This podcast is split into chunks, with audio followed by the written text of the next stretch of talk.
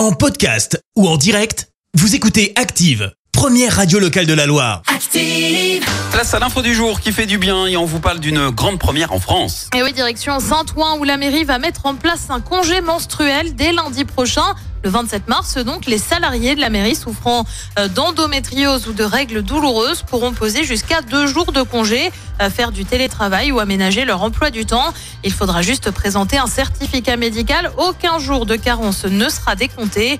Euh, Cette initiative lancée par la mairie de Saint-Ouen intervient suite au vote en Espagne qui vise à créer un congé menstruel. C'était en février dernier. On vous en avait d'ailleurs parlé à l'antenne.